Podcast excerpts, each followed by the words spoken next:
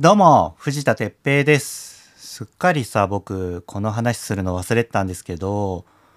歯のね、治療が順調に進んでるんですよ。年明けにね、親知らずを抜いて、そこまで話したんだっけ？親知らずを話して、親知らずじゃない、親知らずを抜いたってところまで話して、虫歯のね、治療が始まってるっていう話をしたと思うんだけど、その後すっかり忘れてたなと思って、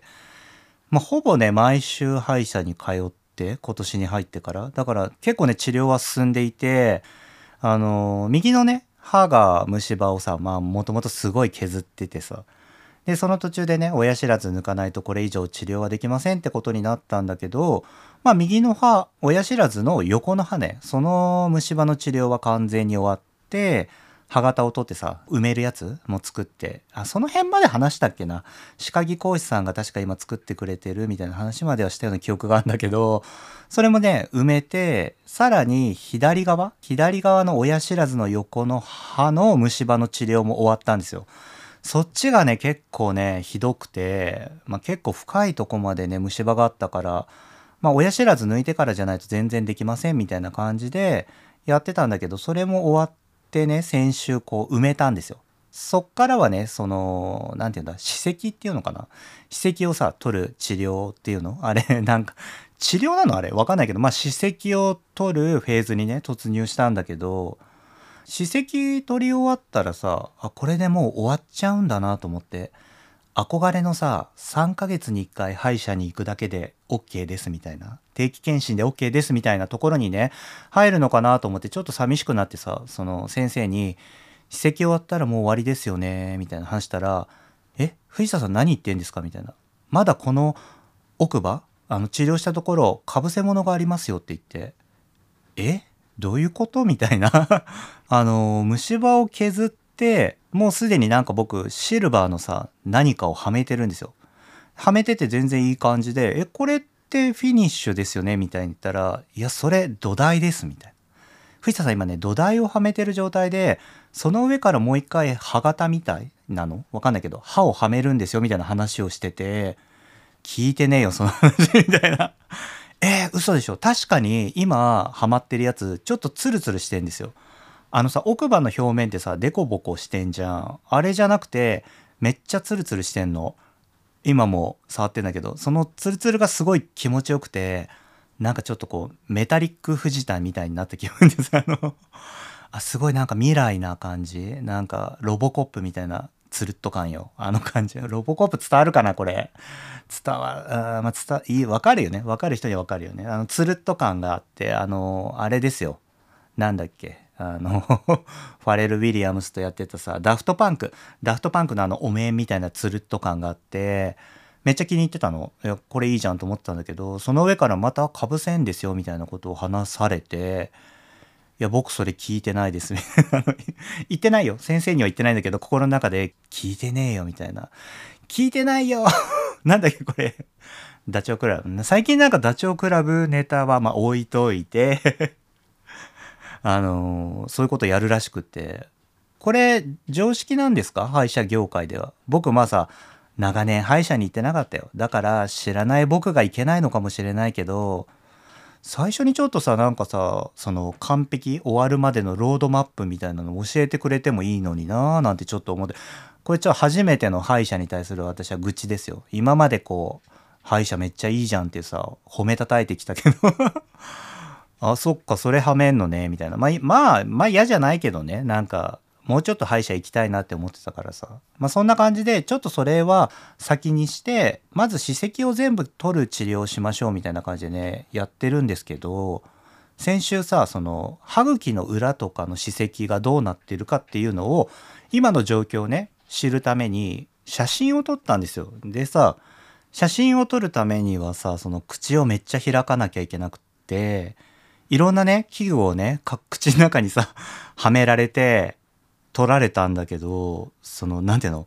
ちょっと SM とかで使うような器具なんじゃないの？あれわかあのさ目がさタオルで隠されてるから何をね使ったかっていうのは全然分かってないんだけどすごいさ口をさガバーって開くのをはめ込まれて撮ってくんだけどその見えてないのよ。タオルしてるから見えてないんだけどその写真を撮る人と口を開く人がいるんだけどその口を開く人がさ誰かにさ話しかけてるの？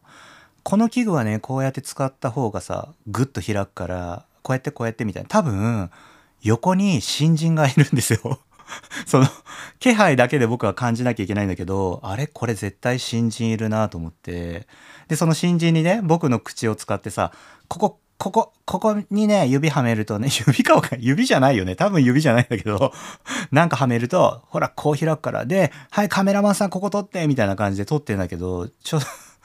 ちょ、ちょっと待ってくれと、あの、ここでまず私は一つ伝えたいんですけど、歯茎の裏を取られるのめっちゃ恥ずかしい。まず、まずそれを伝えさせて。何も聞いてこなかったよ。藤田さん。取っていい。もう、取りますよ。前提なの。取っていいですか？じゃないの。ヌードと同じぐらい。お、ヌードと同じっていうか僕、チンチン取られる方が全然恥ずかしくないかも。あの、ケツとかチンチン、あ、チンチン大丈夫か？大、大丈夫だよね。取られる方が、まず、まだ恥ずかしくないのよ。それだってさ、取っていいですか？って聞かれるじゃん。ねえ。篠山騎士にだって宮沢りえに多分聞いたでしょ ださ 僕それより口の中恥ずかしいわけですよ。それをさ断りもなくさ取り始めてさらにその新人が横にいるみたいなさ急に急に私の治療に関わってない新人がやってきて私の口の裏を 覗き込むまあいいんですけどね40のおじさんの口なんてさその子も見たくはないと思うんだけどでさ撮ってもらった写真を見たらね結構びっくりしたんだけどめっちゃ綺麗なのそのカメラがさ、高性能すぎて、一眼レフとかで撮ってんだけど、めちゃめちゃ綺麗にと撮れてて、僕の歯茎がすごいピンク色でさ、藤田さん歯茎めっちゃ綺麗だね、みたいな感じになったんだけど、歯がね、ホタテみたいだったの。なんていうの？ちょっと黄色みがかった歯なのかな？僕、まあ、タバコとか吸うからさ。なんか真っ白じゃなくて黄色みがかった、美味しいベビーホタテみたいな感じで、しかもさ、プリプリしてるのよ俺の歯プリプリしてんじゃんみたいな感じで先生にさ、これめっちゃホタテですねって言ったら、いや、これいいホタテですよみたいな先生返してくれて まあ良好なね、関係は続いてるんですけど、まあそういう感じでね、写真撮ったりして、歯石をね、撮ったりしてっていう今治療が始まってますね。まあなんかね、矯正の話とかもちょっと僕したりとかしてみて、っていうかさ、やり出すといろいろやりたくなりますよね。ねなんか僕親知らずのさ影響でさ下の歯がちょっとね歪んでたりするからそういうのもしていいのかなとか何ていうのかなプラスアルファな話に進み始めてるなっていう感じがしてね歯は順調に進んでおります。これどこまで続くんだろうね。春、4月になったら1周年なんです。まあ、あの、親知らずをね、抜くのに半年かけちゃったっていうのがあるからあれなんですけど、まあ、僕の歯の治療ね、今後も続いていくので、随時お知らせはしていきたいと思います。あ、そういえばさ、AGA の話ですよ。その髪がさ、また薬飲み始めたら生え始めた。抜け毛が減ってきたっていう話はしたと思うんだけど、それと一緒でね、手の毛がまた増えてきたんですよ。これやっぱさ、薬の影響だったね。ちょっとさ、気持ち、あの指毛とかってちょっと若干気持ち悪いじゃん。ねえ。なんていうのかな。人によってってはそういうのもいいなんかこうワイルドな男性だったらいいんだけどちょっと僕のさビジュアルだと指毛気持ち悪いなみたいな感じがしてねその髪を取るか手の指毛ってことは多分腰の毛も生えてきてんのかな。なんかちょっとそのね最近腰の毛をさ確認していただく機会があんまりないからちょっとそれは分かってないんですけどまあ皆さんね AGA の薬はね、自分の意思でね、気をつけて飲んでください。てなわけでね、今週は何の話だ？えー、2月のトークテーマ、バイトのね、思い出テレビ教えてのお便りが届いていたり、TBS のドラマ、不適切にも程がある。まあちょっと僕最近ハマって見てるんですけど、そのね、話とかもちょっとしたいななんて思っております。それでは、今週も始めましょう。藤田哲平の、あらおね平日の朝も、平面な夜もどんな時もロンリロンリロンリロンおねえじゃないのよ。改めまして藤田哲平です。この番組は水曜日の夕方5時に東京からお届けするパーソナルトークプログラムです人生の場数を踏んで発酵を始めたアラフォーの視点でアララーズとコネクトする番組です。YouTube では毎週金曜日の夜7時にアーカイブ配信中です。いやなんかね、先週？先々週か、あったかかったのに、急にまたね、冬が戻って、ちょっと雨模様の週末ですが、今日はね、日曜日の夜に収録しております。冷たいね、雨が降ってね、なんかこう、気温のね、変化があるから皆さんね、体調気をつけてね、ね、なんか何もなくてもさ、風邪ひきやすい時なのに、こんなさ、気温の変化があるとね、こう、なんていうの、バイオリズムが崩れてしまいますけど、皆さんね、温かいものとか飲んでね、こう、自分をね、いたわってください。さあ、ここでね、お知らせがあります。来週の荒尾根なんですけれども、来週からは2週連続でスペシャルウィーク イエーイ荒尾根初じゃない ?2 週連続でスペシャルウィークっていうか、スペシャルウィークなんて今まで行ったことないんですけど、まあ、ちょっとね、2週連続で、こう、企画をね、やりたいと思います。何かというと、ついに来ました。小室哲也スペシャル ごめん 慣れないね、こういうのね。小室哲也のスペシャルをしたいと思います。前にさ、アララーズのね、ドラムって子からお便りが届いて、高校生のね、子なんだけど、こう、僕がさ、J-Wave で小室哲也が大好きで、グローブのね、Feel Like Dance っていう曲をかけたことをきっかけに、小室哲也世代じゃない今の高校生とかさ、どっから聞けばいいかわかんないので、ぜひ教えてくださいみたいなね、お便りをもらってたんだけど、それをね、ついにスペシャルとしてね、2週連続で配信したいと思います。来週3月6日の配信ではね、荒尾根音楽編第4弾としてね、僕が作った小室哲也のプレイリストを配信したいと思います。音楽編もね、今回で4回目になるのかな。で、これってさ、今まで僕、レギュラーの水曜日の配信以外に配信してたんですよ。金曜日とか土曜日に、まあ、特別編としてね、配信してたんだけど、今回は水曜日のレギュラー配信に載せて配信したいと思います。まあ、プレイリストね、だいたい1時間ぐらいで曲をつないで作ったんですけど、前後にね、僕のトークも20分ぐらいあるかな ?15 分ぐらいかな？実はね、もうこれ収録を終えてるんですよ。もう先日収録を終えて、今ね、編集している段階なんですけど、だからまあ音楽以外にも僕のね、トークも入ってます。何話したっけな？小室哲哉との出会いかな？だよね。あのー、まあ中学生ぐらいの時に僕は小室哲哉と出会って、なんでね、出会ったかとか、まあ、初めてね、小室哲哉さんに会った時の話とかもしております。で、これね、前から話してる通り、音楽がね、入るから、著作権の関係で Spotify 限定配信になるんですよ。だから来週の配信は Spotify 限定になります。でもね、なんかちょっとそれじゃあ申し訳ない。あの、アラオネってさ、Apple Podcast とか Google とか Amazon とかね、いろんなところで配信してるから、まあ、本当はね、Spotify に登録して聞いてほしいんだけど、あの、無料の登録で聞けるんですよ。音楽はね、確か全部聞けないんだけど、トークの部分とかね、全部聞けるから、Spotify、それで聞いてほしいなとは思うんだけど、まあさ、なかなかそううまくことは進まないというかさ、みんなね、いろんなデバイスで聞いてると思うから、来週の配信は僕のね、トークだけの部分をまとめたのを YouTube で配信したいと思います。YouTube は毎週金曜日の夜7時かに配信してるんですけど、そこでね、音楽編のトークだけを流そうと思います。しかもですね、過去3回放送した音楽編のトークを全部まとめて、なんだ総集編 うまく言葉出なかった。あの、音楽編の総集編として、あの、フルカットせず、なんだ、カットせずフル尺で、音楽編で喋った僕のトークをね、全部まとめて YouTube で配信したいと思います。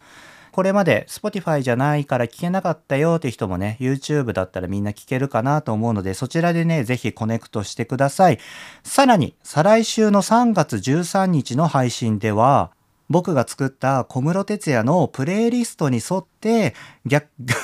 ギャって言っちゃった。楽曲の魅力、ダメだね。カミカミだね。プレイリストに沿って楽曲の魅力とか僕のね、小室哲也との思い出を話したいと思います。結構ね、思い出深い曲をセレクトしたんですよ。前から話してる通り、僕はね、10代の頃音楽を作るっていうことをやってたんだけど、その僕が音楽を作る上ですごい影響を受けた曲っていうのが小室哲也の中には何曲もあって、今もう強調したね。何曲かあってね。で、まあさらに言うとその後僕はそのソニーレコードっていうところのこう練習生たちがいるようなところにこう入っていく、高校生になったらね、入っていくんだけど、そのね、オーディションとかでもね、実は小室哲哉の曲を歌ったりしていて、すごくね、思い出深い曲があるんですよ。で、まあそれはプレイリストに入れてるんですけど、そういう話とかは3月13日にしたいと思います。でですよ。あの、来週のね、そのプレイリストの配信はもうすでに収録をしているんですけど、再来週、小室哲哉の楽曲説明、楽曲、神々だ今週、楽曲を紹介する回に向けて、なんかさ、アララーズのみんなさ、小室哲哉のこの曲が好きとか、私の思い出とかさ、なんかこの楽曲に思い出があるとか、そういうエピソードがあったら、ぜひお便りで聞かせてくださいよ。その、再来週のね、配信でぜひね、読みたいななんて思ってるので、あとはさ、僕だったらこの曲を入れるなとかね、あの、そんなね、小室哲哉にまつわるいろんなね、声をアララーズから聞きたいなって思うので、ぜひお便りで聞かせてください。まあそういう感じでね、来週再来週と小室哲哉スペシャルを配信しますので、楽しみにしていてください。さあ、ここからは2月のトークテーマ、バイトの思い出テルミ教えてお便りが届いているので紹介します。あららネーム、ちわかじゅう。藤田さん、こんにちは。久しぶりにお便りします。私のアルバイトの思い出です。私は高校から大学までコンビニでバイトをしていました。そこは本部社員の人たちが多数出入りするお店だったこともあり、いろんな大人と触れ合う機会がありました。そこで私は出会う大人の方々に対して、あなたはなぜこの会社に入ったのか、テルミー教えてを必ずしていました。テレミー活用されてんじゃんいいじゃんね、うん、なんでこの会社を選んだのか？その答えはとても興味深かったです将来やりたいことに活かせるものが得られるからと答える人や本当は〇〇になりたかったけど家族の事情で叶わなかったから仕方なく入ったと答える人など全部は覚えていないですが答えは様々でした。中にはこの質問聞かれたくないだろうなぁと思う人もいたのですが若さゆえの好奇心が抑えられなくてほとんどの人にテルミーしてしまいました。かっこごめんなさい。その勝手に取ったアンケートは、後に自分がどんな仕事を選ぶか、どういうふうに働きたいかを考える参考になりました。どんな答えであっても、ちゃんと返答してくれた当時の大人の方々に心から感謝しています。週末は寒さが戻るようですね。どうか暖かくお過ごしください。千和家事お便りありがとう。久しぶりじゃんお便りするのね。覚えてますよ。あの、いちごのだよね。いちごが好きっていうお便り。ただあれさ、1年ぐらい前じゃない？いちごのシーズンの時だった気がするから。で、それに対して僕がさ、いちごの味がわからないっていうさ、あの、ごめん待って。いちごってさ、どんな味したっけみたいな。あの配信僕ね、荒尾根史上一番わけわかんない配信だなって未だに思ってんですよ。あの、時々ね、聞くのよ。あれ、やばかったなと思って聞くんだけど、荒尾根史上一番よくわかんないこと言ってるなって思って。でも意外とさ、共感してくれる人いたんだよね。あの、いちごミルクの味が結構強烈に残ってて、あとかき氷のいちごとかの味があるから、本来のいちごってどんな味かよくわかんないって話した気がするんだよね。まあ、久しぶりだね、千葉果樹。お便りありがとうございます。ねえなんか先週言ったようにさ僕もミニストップでバイトしてたからまあなんかねコンビニで働いてる人の気持ちはわかるっていうか本部の人がね出入りするっていうのもなんとなくわかりますねでもたくさんの人がさたくさんの本部の人が出入りするっていうのは多分そのねブランドコンビニブランドをとっても結構さ重要な店だったんだろうね。このさ社員の方々になんでその仕事をしてるんですかって聞いたのはまあ確かにあれだよね。若気の至りっていうかさなかなか大人になったら聞けないよね。なんでこの仕事してるんですかとかってさ。ねなんとなく仕事の仕方を見てたらわかるじゃないですか。あこの人はきっとこの仕事が好きでやりたくてしてるんだろうなとか仕方なくしてんのかなとかってなんとなくわかるからさわざわざ聞かないけど学生とかはやっぱ興味本位でね聞いちゃうよね。僕それね悪いことじゃないと思うんですよ。もうそれはなんか大人の責任というか子供とか学生の質問はやっぱ大人はねなんか真面目に答えるそれが社会じゃないかなって僕は思ってるからまあ時にはその何て言うのかなその人にとってはさこう苦しい質問かもしれないけどねなんかそうやってこう下の子たちに何かね学ぶきっかけを与えていくっていうのはやっぱ大人の役割なのかなと思ってね。だからまあ千葉果汁がそうやって聞いたのはすごいシンプルにあの当たり前のことだと思うけどね。まあ、なぜその仕事を選んだかね。僕はさ自分で前も話したかな？デザイナーの仕事をねフリーでしていて。最近は全然違うねあの別業種のお勤めもねしてるって話はしてるんだけどデザイナーの仕事はね結構自然な流れでしたんですよ。まあ僕はほんと20代荒尾根ってさ僕結構昔の話してるじゃないですかあのプライベートなんだトークみたいなこと言う 今日やばい。パーソナルトークプログラムかって言ってるんだから、昔の話さいろいろしてると思うんだけど、20代の話ね、あんましてないんだよね。まあ、それはなんか、こう、本当に僕20代、ぼやぼや生きてたんですよ。自分でもあんまり時系列が思い出せなくって、なんかぼやぼやしてて、で、その20代、ぼやぼや時期を過ぎて、気づいたらなんかデザインの仕事をしちゃったんだよね。なんでしたのかっていうのはよくわかんなくって前も話したかもしれないけどそれしかできなかったんですよ。食いつなぐためにはそれしか道がなかったって感じで今思うとね僕もデザイナーの仕事ってやりたくてやってるわけじゃないんだよね。あのもちろん楽しいしそのなんだろう0から1を作るって話も前したけどやっぱそういうことを考える時って本当に楽しいんですよ。すごいストレスはあるけど楽しくってでさなんか人間ってさそういう楽しいことをさ覚えるとさ脳がさアドレナリンを出してさまたやりたいみたいな気持ちになるじゃん。でなんかそれが続いて13年間デザイナーをやっちゃったみたいな感じで今考えるとやりたくてやったっていう感じではないんだよね。まあ物を作るのは好きだったから好きなことを仕事にできたかもしれないんだけどまあ、仕事をしていくとさ好きなものだけではこう何て言うのかな食べていけないというか別にその食べるための手段じゃなくても意外とさこう大人になってくると好きなものだけじゃないのをやってしまう瞬間っていうのもあるんだよね。でその中から楽しみを見つけるみたいなまあちょっとこれいろいろ矛盾してる話かもしれないんだけどまあ僕の話をすると僕本当はね音楽の仕事をしたかったんですよね。10代の頃音楽をやっていてでまあ20代になって212ぐらいの時にまあバイトとかもしつつねやってたんだけど諦める時期が来てなんかねうまく言えないんですけどねこう相談ができなかったんだよね大人の人にね。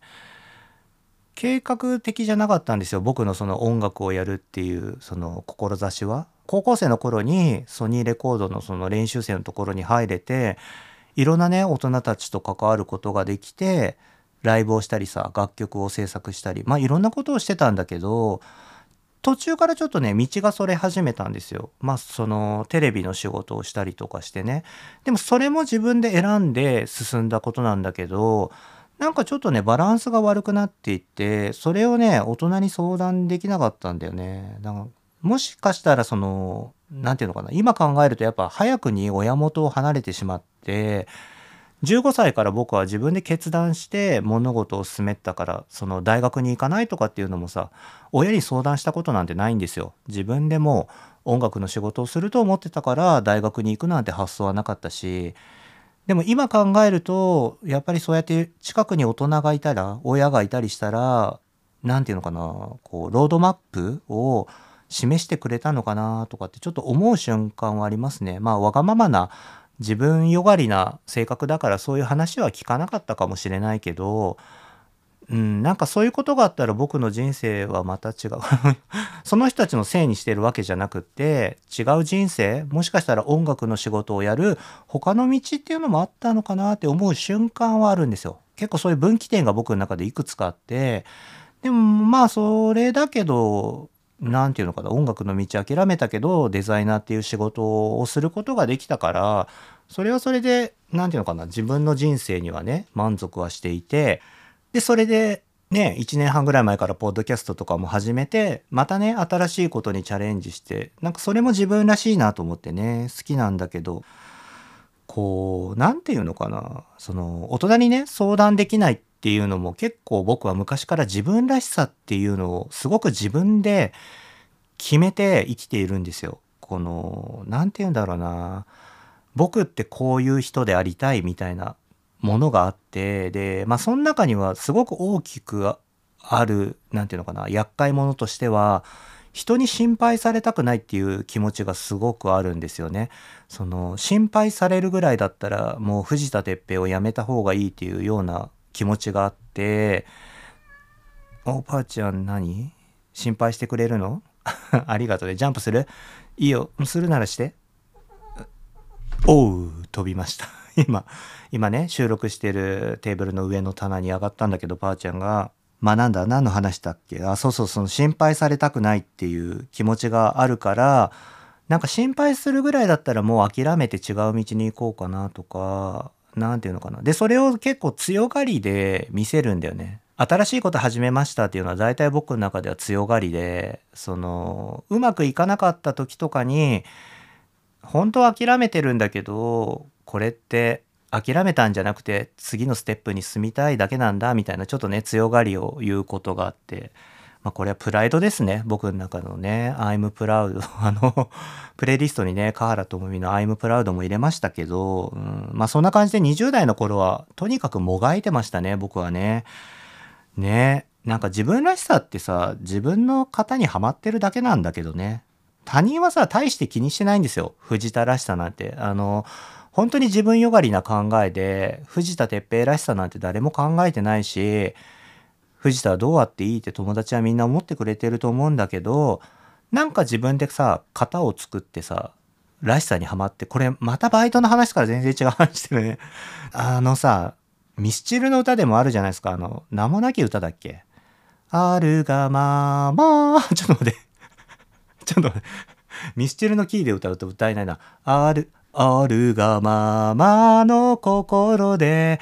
生きられぬ弱さを誰かのせいにして過ごしてる知らぬ間に気づいてた自分らしさの檻の中でもがいてるなら誰だってそうなんだ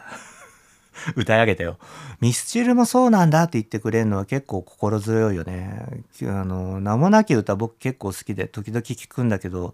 やっぱこの歌詞が忘れられないんだよね。そう、誰だってそうなんだってね、僕だってそうなんだって最後に言うのかな。ちょっとちゃんと覚えてないけど、自分らしさの中で結構若い頃はもがいて、それでもさ、みんなね、仕事はしていかなきゃいけなくって、で大人になったらさやりたかったことが実現できてない人ってほとんどなんじゃないかなって思うんだよね。でもなんかその中で何て言うのかな社会の役割を見つけて新しい自分らしさをまた見つけていくんだよね。それがなんか大人の任務社会人としての任務な気がしますけどね。今知っている仕事をさ選んだきっかけなんてまあ人それぞれだと思うけど労働ってまあさ基本はお金のためその生活のためにしてるっていうのがほとんどだと思うけど必ずさ誰かの役に立ってると思うんですよ。真面目にさ普通に働いてる人っていうのはさ必ず誰かのためになっていてだから何て言うんだろうねこの目的とかさやりたかった仕事じゃなかったとしてもその仕事はすごく誇れることで、ね、誰かの役に立ってるんだよって僕はお伝えしたい 別に別に誰からも相談してないのになんでそんな相談モードになっちゃったんだろう。あの、僕最近さ、お勤め行ってるっていうじゃないですか。そしたらね、金曜の夜かなとかに残業して8時とか9時まで会社にいると、掃除してくれる人が来るんですよ。で、そのフロアをさ、掃除機バーってかけてくれたり、うちのさ、そのオフィスはさ、コーヒーが飲み放題なんだけど、コーヒーとかいろんなドリンクがね、そういうのをさ、こう補充したり掃除してくれたりする人が来て、いや、ありがてえなって思うんですよ。いつもさ、うちのデスクをね、掃除してくれる人が来たら、ありがとうございますって僕は言うんだけど、一人でさ、仕事をしていると、そんなことをしてくれる人はもちろんいなくてね、自分で掃除機をかけなきゃいけなくて、コーヒーだってさ、自分で買って補充をしなきゃいけなくて、そういうのをさ、してくれる？それを仕事にしてるって人もいて、や、本当にありがたいなって、そういう、なんていうのかな、小さなありがたさを本当に感じますね。その、お勤め行くとね。あの、40になってさ、お勤めってそんなん感じてんのが、本当に子供じみてんのかもしんないけど、まあ改めて僕はそうやってね、社会に出て、そういう一つ一つのなんかね、小さな感動があるなと思ってね。コンビニとかもね、僕は、あの、店員さん、結構ね、近所のコンビニの店員さんとは僕すぐ、すぐね、仲良くなるタイプで、あの、新商品出ましたねとか、あれ？なんか、肉まん、ちょっと小さくなってません？とか聞いちゃうんだけど、あの、だからまあそんな感じで結構ね、行くとさ、挨拶すんだよ。あの、藤田さん今日もタバコですか？みたいな感じで、そうだよ、みたいな。ありがとうございます、みたいなね、毎回言うんだけど。ね、飲食店とかでも、ね、食べさせてもらった時はそれはレストランとかさ松屋とかファーストフードとかそういうのに限らずありがとうございますっていうのは伝えるようにしていて何て言うんでしょうねそのお金を払ったから優劣があるとかそういうのじゃなくてその何て言うの？お金を払ったからお客さんが偉いとかそういう感覚は僕には全然なくてあの食べさせてもらってるとかサービスを提供していただいてるっていう感覚があるんですよね。まあそれは多分僕がさコンビニで働いたりレストランで働いたりねコールセンターで働いたりとかまあそういういろんなバイトをしてたからそういう気持ちが生まれたのかなっていうのもあるかもしれないけどなんかこういつもねこうサービスをしてくださる方にはありがとうのね気持ちを持っていたいなってねなんかそんなことは思いますね。千和果汁またねちょっと話はそれちゃいましたけどお便りありがとうございます。ねこうやってなんかみんながねくれるお便りをきっかけにいろんなねことを考えてまあ基本はさ僕の話をペラペラ話してるだけだけどねなんか楽しいじゃん。それは一緒に飲んでるみたいじゃない？ね飲みの席で話してるような感覚で荒尾根はお届けしてますよ。てな感じでね2月のトークテーマバイトの思い出テレビ教えては今週で最後です。みんなお便りありがとうございました。アラフォーゲーのお姉じゃないのよ。さあ、ここで3月のトークテーマの発表です。3月ですよ。もう春がね、間近ですけど、2月ね、バイトのお便り結構楽しかったな。いろんなね、考えるきっかけを与えてもらえたので、3月もね、そんな感じで勢いに乗っていきたいと思います。3月のトークテーマは、貧乏症なエピソード、テルミー教えてーでーす。満を持して、このテーマをお届けしたいと思います。ねあの、ことあるごとに荒尾根で僕は貧乏症だっていうことをお伝えしますけど、あの、本当にね、貧乏症なんですよ。あの、お金はね、持ってなくはないですよ。あの、まあ、そこそこに稼いではおります。うん。あの、人並みね、人並みには稼いでるけど、でもね、なんか根っからの貧乏症なんですよ。あの、使う時は使うんですよ。あのさ、例えばさ、荒尾根の1周年のさ、グッズでさ、歯ブラシとか作ったじゃないですか。ああいうの作るとか、ああいうのプレゼントするとかって時はドカーンとお金出せんだけど、日々のね、生活では本当に貧乏症でさ、スーパーとかでもさ、30%オフの肉とかしか本当に買わないんだよ。あの、最近気づいてたんです。気づいてたっていうか気づいたんだけど、僕さ、30%オフとかの肉とかしか買ってなかったから、いい意味でさ、価格高騰っていうのにあんまり気がついてなかったんだよね。卵とかはさ、さすがに高くて、まあ300円台の時は僕も卵半年ぐらい買ってなかったんじゃないかな。最近やっと220、30円になったから買えるようになったんだけど、肉とかはさ、なんか昔からさ、安売りのものしか買わないから、あんまりこう価格が上がってるっていう感覚がなかった。貧乏症でしょ？ね、もうなんか自分で話してて悲しくなんだけどさ、まあそんな感じでね、アララーズがさ、こう、私、貧乏症だなってね、感じたエピソードをぜひ教えてください。あの、僕がね、最近感じたね、貧乏症エピソード、これね、僕気づいた時すごいちょっとショックだったんですよ。ここまで貧乏症なんだって思ってショックだったんだけど、その、コンビニでさ、コーヒーを買うこととかあるじゃないですか。こう L のボタンとか M のボタンとかってあるじゃないですか。あれを押す時にちょっと強く押すんですよ。えいって。で、強く押したらちょっと多めに出るんじゃないかなみたいな気持ちがあるの。口には出さないんだけど、ちょっと多めに出ろみたいな感じで僕いつも L を強く押してて、先週それに気づいたと、これ無意識でやってて、それに気づいた時ちょっとショックだったんですよ。あの、強く押したからって量は変わんないのは分かってるんだけどそれでもちょっとでも多く出てほしいと思って強く押してる自分が悲しくなったっていうかそこまで貧乏症なもう貧乏症っていうか何ていうのこれ。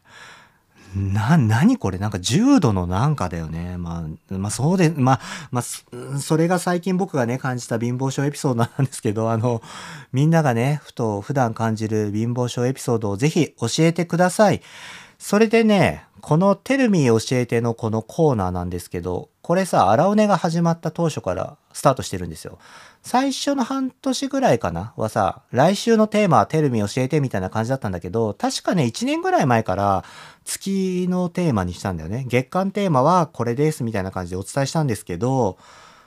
今回、このね、貧乏症のエピソードテルミ教えてが最後のテルミ教えてになります。このコーナーね、みんなからお便りを募集する月間テーマのコーナーは今週で最後です。まあ、というのもさ、3月4月っていうのはこう改変期でして ことあるごとに僕はあの改変期の話をするんですけど、まあこの業界ね、ラジオとかさ、テレビの業界っていうのはこの時期にさ、番組が変わったりさ、コーナーが変わったりするわけですよ。で、まあ荒尾根もね、そういうタイミングでこうバージョンアップをしていきたいなって思ってるので、テルミ教えては最後のテルミです。ぜひ貧乏症のエピソードね、最後だと思って、どしどしお便りください。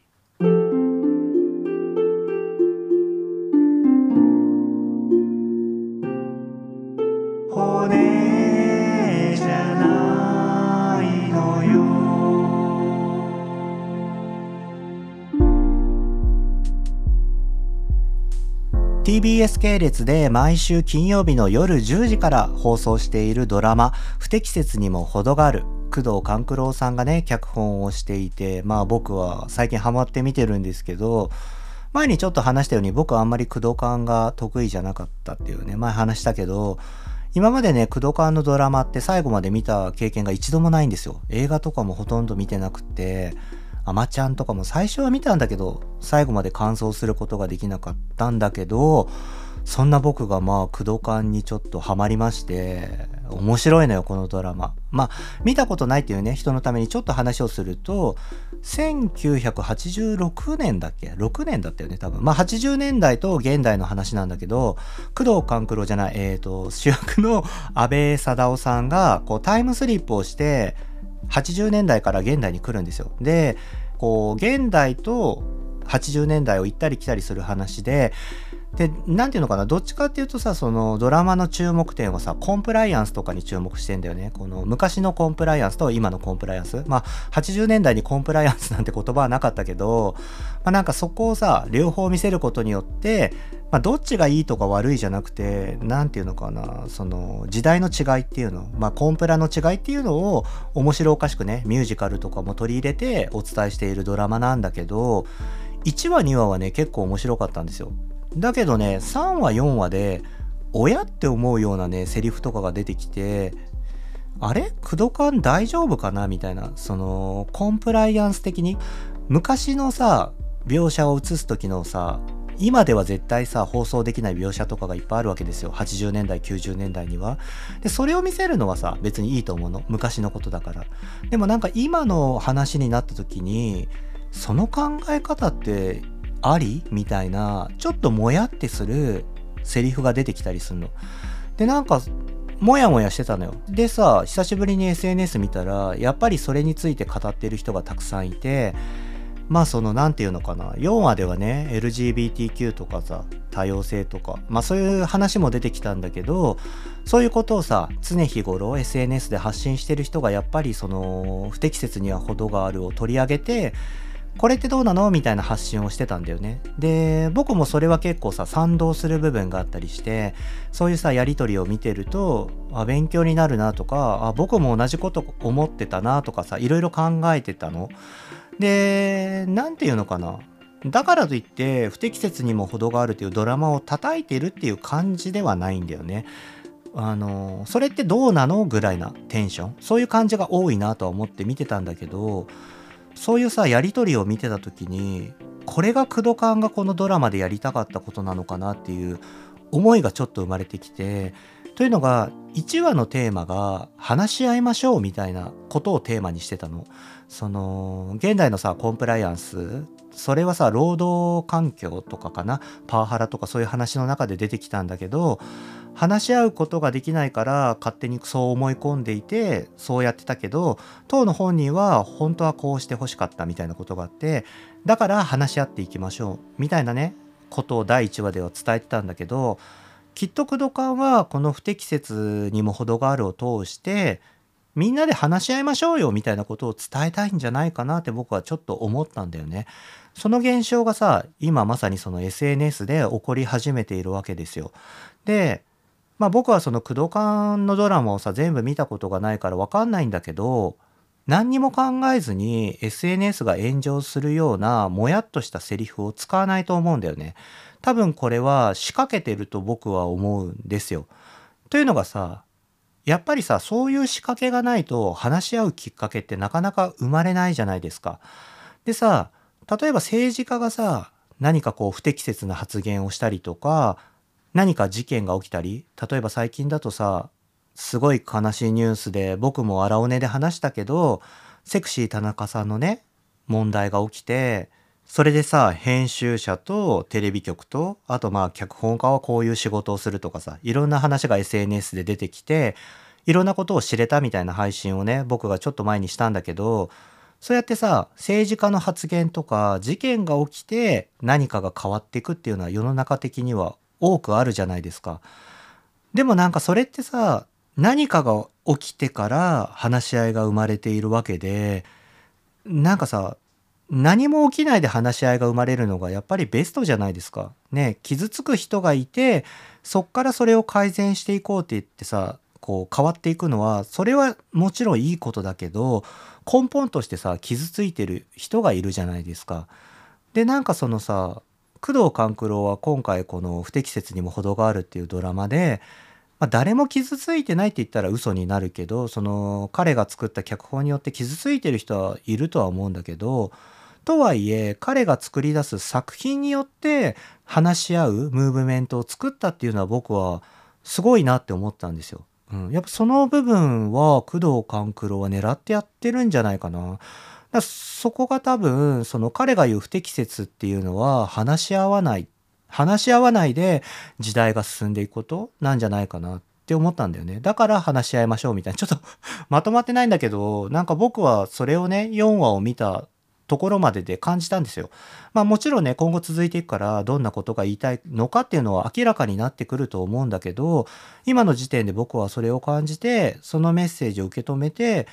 最後まで見たいなってやっぱ思ったんだよね。それでさ、第5話がこの間あったんだけども、感動して、僕なんか久しぶりにね、ドラマ見て過呼吸になるぐらい泣きましたね。うん。錦戸くんってさ、昔アイドルグループにいた子がさ、ね、久しぶりにドラマに出て、彼のくしゃっとする笑い僕大好きなんですよ。錦戸亮くんかな？錦戸亮くんだよね、名前ね。くしゃってする笑顔がすごい好きで、久しぶりにね、ドラマでその姿を見れてね、感動しました。それに泣いたわけじゃないんだけど、それも含めてね、感動しました。まあ、てな感じでね、毎週金曜日の夜10時からかな、TBS 系列で放送している不適切にも程があるね、僕もハマって見てますので、今ね、ネットフリックスでも全話配信してると思うのでね、ネットフリックス入ってるよって人はね、見れると思うので、ぜひ見てみてください。最後に、この番組ではアララーズからのお便りを募集しています。番組への感想、僕への質問、また3月のトークテーマ、貧乏症なエピソード、テルミー教えてに対する話、くだらないけど誰かに伝えたいことなど何でも構いません。小室哲也のね、思い出話もぜひください。宛先は概要欄にある応募フォームからお願いします。また、お聞きのプラットフォームで番組の登録や評価もよろしくお願いいたします。てなわけでね、来週から2週は小室哲也スペシャルです。来週はね、Spotify 限定配信になるので、いつもね、違うプラットフォームで聞いてるっていう方はちょっとね、注意してください。あのー、Spotify ね、登録できないよっていう方は、金曜日の夜に YouTube でトークの部分配信しますのでね、それで聞いてください。てなわけで、来週も荒尾根にぜひコネクトしてください。藤田哲平でした。じゃあねー。